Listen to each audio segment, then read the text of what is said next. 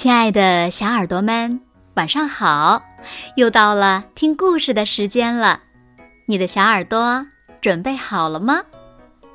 搜索关注微信公众号“子墨讲故事”，更多好听好玩的故事等你来听哦。我是每天晚上为小朋友们讲故事的子墨姐姐。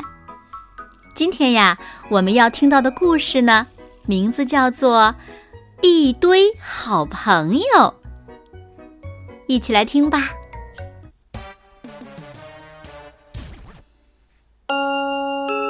从前有一只小企鹅，每天总是闷闷不乐的。动物园里的动物们不知道它为什么忧伤。大家担心的去问他：“亲爱的，你怎么啦？”小企鹅感伤的说道：“啊，我生来是一只鸟，却只能在地面上生活。无论我多么努力，可还是只不会飞的企鹅。”哪怕有一天只一次能在云朵上飘过，所有的动物们都看着小企鹅，他们说着：“你是我们中的一员，做我们的朋友吧，我们需要你。”动物们决定帮助小企鹅，帮他。登上一座小山丘，小企鹅站在小山丘上，还是远远的够不着好高好高的云朵。动物们为它垒起了一个小石堆，站在小石堆上的小企鹅，还是够不着那好高好高的云朵。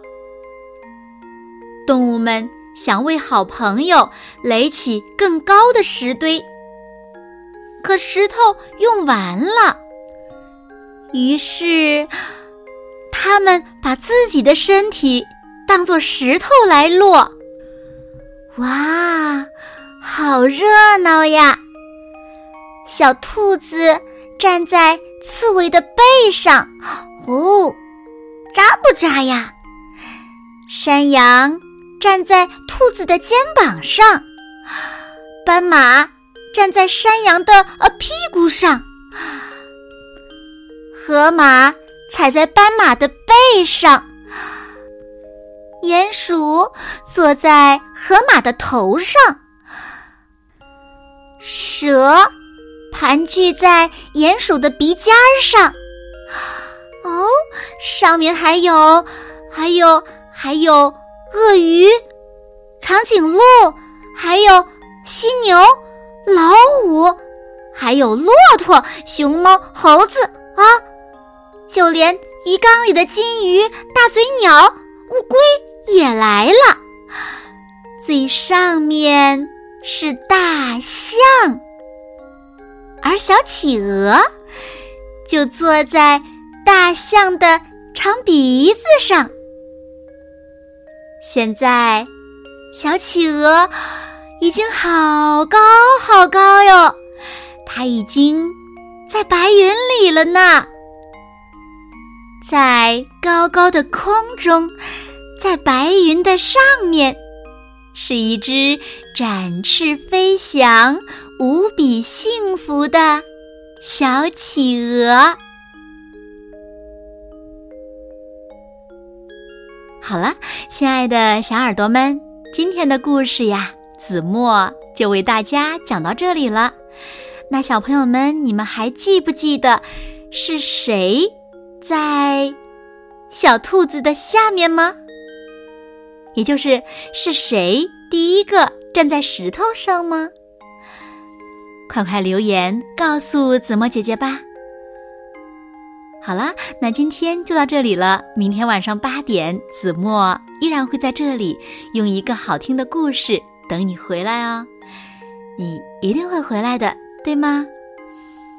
那如果小朋友们喜欢听子墨讲的故事，不要忘了在文末点亮再看和赞，为子墨加油和鼓励哦。当然啦，也希望小朋友们把子墨讲的故事分享给你身边更多的好朋友，让他们呀和你们一样，每天晚上都能听到子墨讲的好听的故事，好吗？谢谢你们喽。那现在。